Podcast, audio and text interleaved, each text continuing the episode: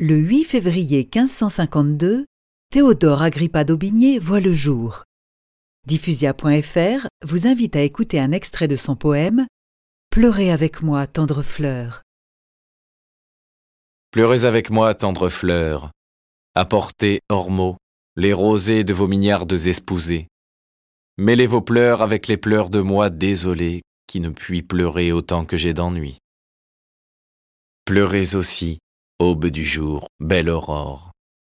Je vous convie à mêler une douce pluie parmi les pleurs de mon amour, d'un amour pour qui je ne puis trouver tant de pleurs que d'ennui.